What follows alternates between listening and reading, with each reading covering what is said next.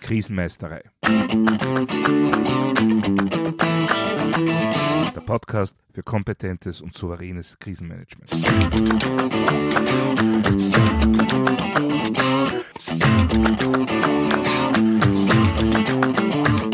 Hallo, ich bin Thomas Prinz von krisenmeistere.at. Ich helfe Verantwortlichen, Krisen souverän und kompetent zu meistern, damit diese nicht zu ihrer persönlichen Tragödie werden. Heute geht es um Zuständigkeiten und Fragezeichen. Oder genauer gesagt, warum Notfall- und Krisenstrukturen am Papier oft vollkommen klar definiert sind und dann doch nicht funktionieren. Denn das ist tatsächlich gar nicht so selten der Fall. Es gibt wunderbare Pläne, klare Definitionen und Zuständigkeiten. Eigentlich. Aber dann passiert plötzlich etwas, mit dem niemand gerechnet hat, ein typisches disruptives Ereignis eben. Und auf einmal wird herumgeeiert, Zuständigkeiten werden eingefordert, aber nicht bei einem selber gesehen. Auf Aktionen bzw. Reaktionen von anderen wird gewartet oder auch einfach blind drauf losgetan, ohne Rücksicht auf irgendwelche Pläne. Denn es ist ja eh alles ganz anders, als es im Plan steht. Ich kann mir gut vorstellen, dass etliche Hörerinnen und Hörer bei dieser Aufzählung ganz konkrete Erinnerungen an ganz konkrete Ereignisse haben. Sei es im eigenen Betrieb, aus Erzählungen oder auch aus dem öffentlichen Leben. Und letztendlich gibt es leider auch viele verschiedene mögliche Ursachen für so eine Situation. Einige davon wollen wir heute näher beleuchten. Fangen wir beim Punkt Definitionen an. Hier gibt es zwei Extreme, die de facto sehr oft anzutreffen sind. Nummer eins, die nicht vorhandene oder zumindest nicht ausreichende Definition. Das passiert vor allem dann, wenn sich zuständige Führungskräfte nicht festlegen wollen. Wenn es bei den Notfall- und Krisenplänen eher darum geht, Außenstehende zu beruhigen, als tatsächlich funktionierende Pläne zu erstellen. Dann wird eben oft einfach herumgeeiert.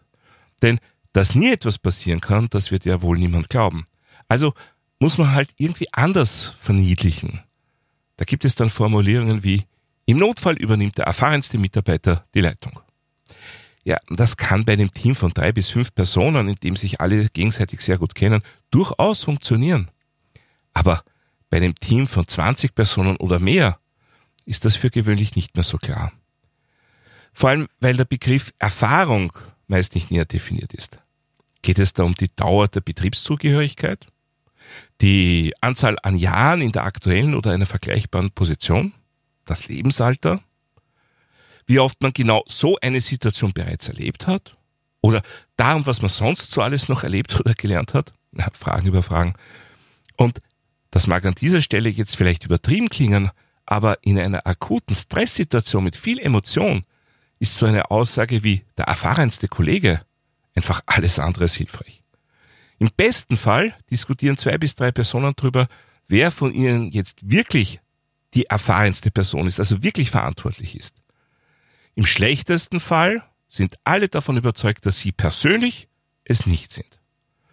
Also es braucht im Vorhinein eine klare, klar nachvollziehbare Definition für Zuständigkeiten und Verantwortlichkeiten, die im Anlassfall keinen Raum für Diskussionen bietet.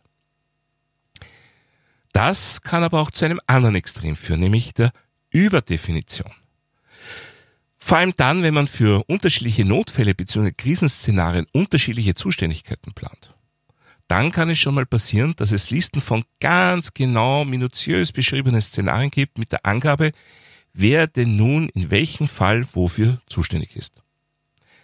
Das Paradoxe daran ist nun, je genauer diese Szenarien beschrieben werden, umso größer wird die Wahrscheinlichkeit, dass es im Andersfall zu Unklarheiten hinsichtlich der Zuständigkeiten kommt. Warum? Nun, je genauer und detaillierter die Definition, desto größer die Wahrscheinlichkeit, dass sich konkrete Vorfälle von den beschriebenen Szenarien in der einen oder anderen Form irgendwie unterscheiden. Ja, dem kann man vorbeugen, indem man die Beschreibungen eher allgemein hält. Also zum Beispiel nicht Einsturz von Gebäude A und B infolge eines Erdbebens, sondern eben zum Beispiel nur Gebäudeeinsturz. Allerdings hat auch das einen großen Haken und das ist die Komplexität unserer Systeme. Dadurch werden Krisensituationen zunehmend dynamisch und entwickeln sich über die Zeitachse hin in verschiedenste Richtungen. Damit kann sich auch der Schwerpunkt der Krisenreaktion vom ursprünglichen Szenario weg zu einem anderen Szenario bewegen. Ja, und dann habe ich schon erlebt, dass plötzlich mittendrin das Führungsteam verändert wird. Nicht, weil es vielleicht schlecht gearbeitet hätte, sondern weil es jetzt einen anderen Schwerpunkt gibt. Das hat natürlich viele Nebeneffekte, von der allgemeinen Teamsituation, die Zusammenarbeit, das Zusammenwirken im Team, bis hin zu den notwendigen zeitlichen Ressourcen für Übergaben und Einarbeitungen. Ganz zu schweigen von möglichen Verwirrungen bei nachgeordneten oder externen Stellen. Ja, das ist mit ein Hauptgrund, warum ein State-of-the-Art Krisenstab einmal prinzipiell so definiert und besetzt werden sollte, dass er für sämtliche Krisenszenarien zuständig ist. Natürlich brauche ich je nach Szenario entsprechendes Fachwissen. Das holt man sich dann aber über den sogenannten Fachstab bzw. fachliche Unterstützungskräfte. Das kann dann zum Beispiel ein Werksführer oder die für das Business Continuity Management verantwortliche Fachkraft sein. Das europäische Normenwerk CNTS 17091 gibt da recht klare Vorgaben dafür. Es müssen also die Zuständigkeiten einmal so definiert werden, dass sie nicht nur im gemütlichen Vorfeld klar sind, sondern auch im Ernstfall ohne viel Nachdenken und Diskutieren klar bleiben. Wobei man hier, bezogen auf das Krisenmanagement, auch die verschiedenen Phasen im Krisenmanagementzyklus durchaus unterschiedlich betrachten kann und darf. Denn Vorbereitung, Krisenreaktion und Nachbereitung haben durchaus unterschiedliche Anforderungen an die Zuständigkeit und vor allem an die Verfügbarkeit. Konkret gibt es in der Phase der Krisenreaktion, also direkt bei Eintritt eines disruptiven Ereignisses, den größten Zeitdruck. Hier muss sofort reagiert werden, da gibt es keinen Platz für Diskussionen über Zuständigkeiten oder Befindlichkeiten. Während der Vorbereitung und der Nachbereitung sind die Toleranzen dagegen etwas höher. Natürlich soll man auch da immer rasch auf erkannte Herausforderungen reagieren. Und auch da braucht es ganz klare Zuständigkeiten. Sonst bleibt vorbereitendes Krisenmanagement immer das, was man irgendwann einmal angeht, wenn man sonst nichts zu tun hat. Was letztendlich bedeutet, dass es nie geschieht. Und was leider Realität in vielen Unternehmen und Organisationen ist. Also, klare Zuständigkeiten braucht es immer. Und es ist auch nie eine gute Idee, sich nur auf eine einzelne Person zu verlassen. Gut, in kleinen Teams wird man natürlich nicht zwei oder drei Vollzeitkräfte ausschließlich für das vorbereitende Krisenmanagement haben. Darum geht es aber auch gar nicht. Es geht unabhängig vom dahinterliegenden Zeitaufwand um eine klare Zuständigkeit einer hauptverantwortlichen Person und darum, dass zumindest eine zweite Person so viel Übersicht über die Agenten und die Themen hat, dass der Ausfall der hauptverantwortlichen Person zeitnah kompensiert werden kann. Ja, das sollte eigentlich bei so ziemlich allen Führungsaufgaben so sein ist es aber oft nicht. Einerseits aus Kapazitätsgründen, andererseits aber oft auch aus Gründen der Qualifikation oder der Entlohnung. Und dann gibt es gerade in KMUs oft die Lösung, die Frau X, der Herr Z, ist in seiner oder ihrer Freizeit bei der Feuerwehr, die oder der kümmert sich bei uns um alles, was mit Notfall und Krise zu tun hat.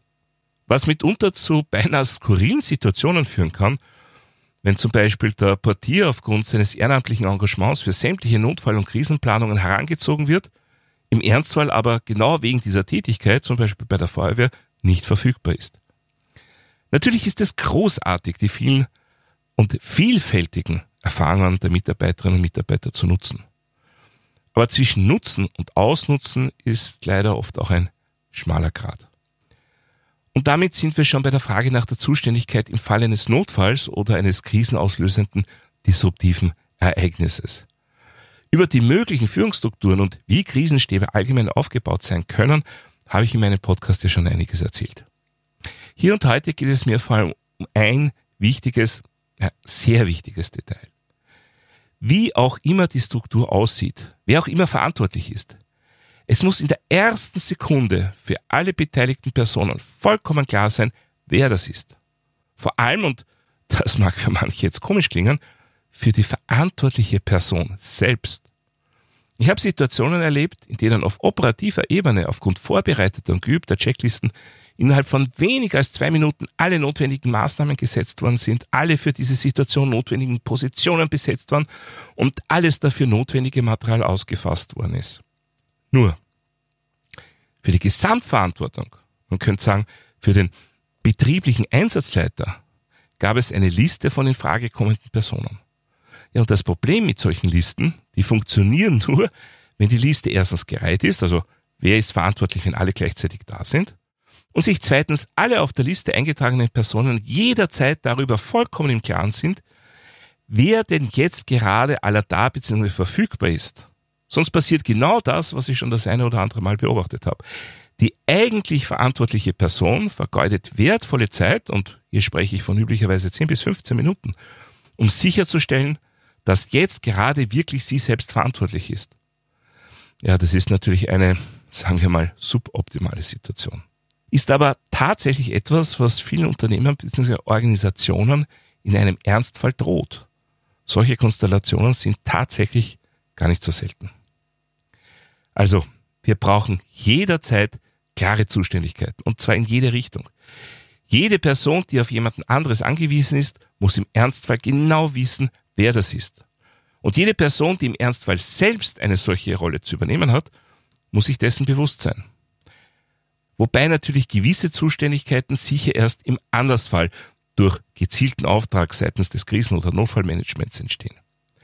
Andere Zuständigkeiten, zum Beispiel bezüglich der Alarmauslösung in bestimmten Situationen oder die Übernahme der Gesamtverantwortung, die müssen unbedingt im Vorfeld ganz klar definiert werden. Und diese Definitionen empfehle ich ganz klar in Form eines Rollenkonzepts durchzuführen.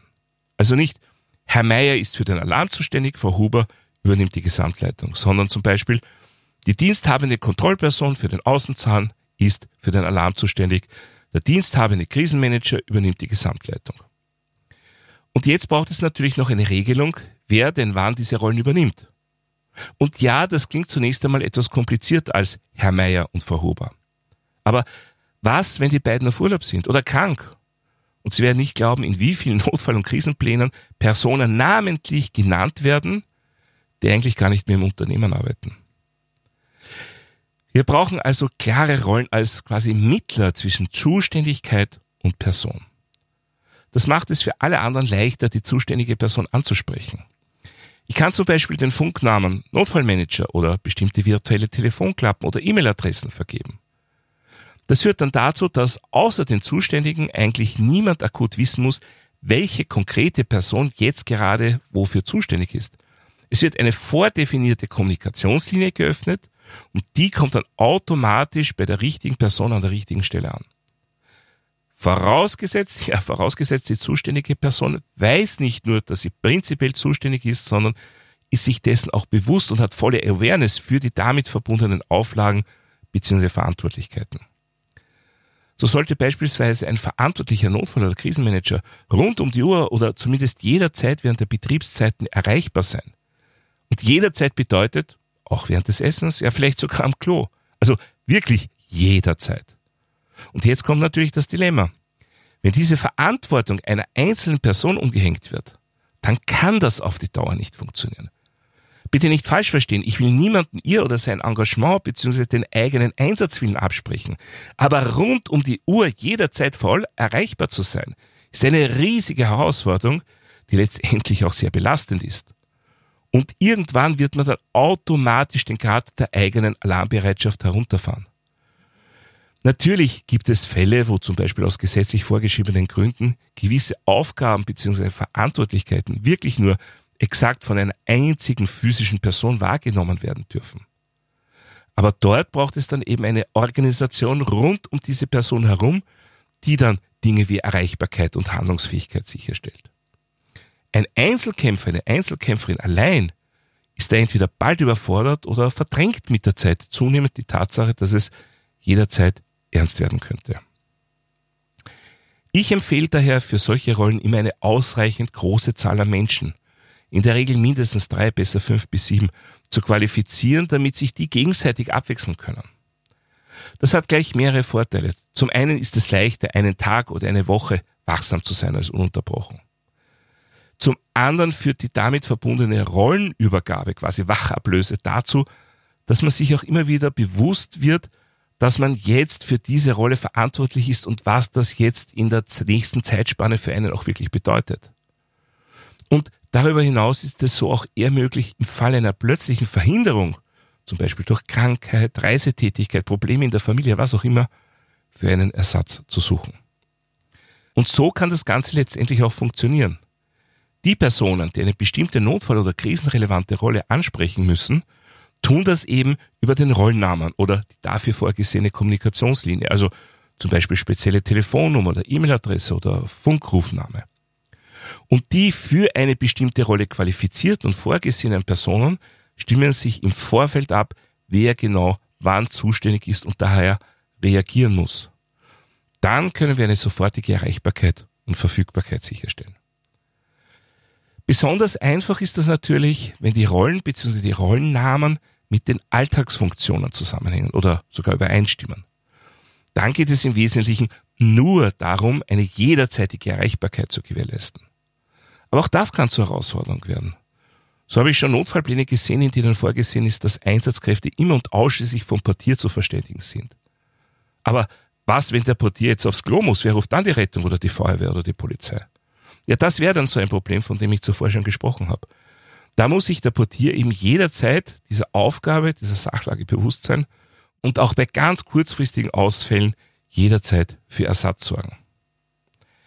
Größer wird die Herausforderung natürlich, wenn es um Rollen bzw. Rollenbezeichnungen geht, die ausschließlich im Not- bzw. Krisenfall gebraucht werden. Und ja, Sie werden schon ahnen, was jetzt kommt. Da führt kein Weg an regelmäßigen Übungen vorbei.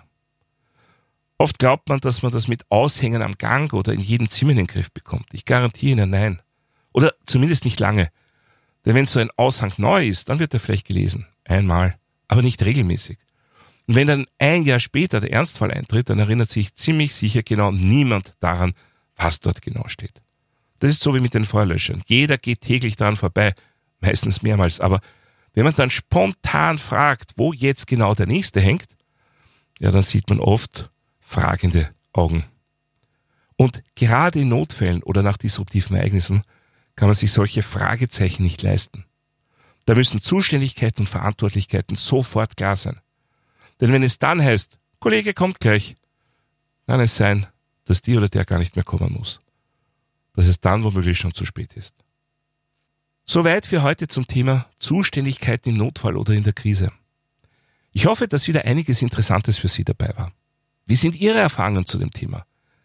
Wenn Sie persönliche Erfahrungen haben oder meine Unterstützung für Ihr Krisenmanagement möchten, kontaktieren Sie mich doch einfach via E-Mail oder über meine Website www.krisenmeistere.at. Dort finden Sie auch wie immer Shownotes und weitere wertvolle Infos zum Thema Krisenmanagement. Ich würde mich auch freuen, wenn Sie meinen Newsletter abonnieren bzw. mein E-Book runterladen. Außerdem können Sie sich für eine meiner Online-Schulungen anmelden. Und wenn Sie irgendwelche Anregungen, Fragen oder Wünsche zum Podcast haben, dann schicken Sie mir doch einfach eine E-Mail an podcast.krisenmeister.at. Und falls Sie es noch nicht getan haben, vergessen Sie nicht, den Podcast gleich zu abonnieren. Dann versäumen Sie in Zukunft keine Folge. Das war's für heute. Ich bin Thomas Prinz von krisenmeistere.at. Vielen Dank fürs Zuhören und auf Wiedermeistern bei der nächsten Folge.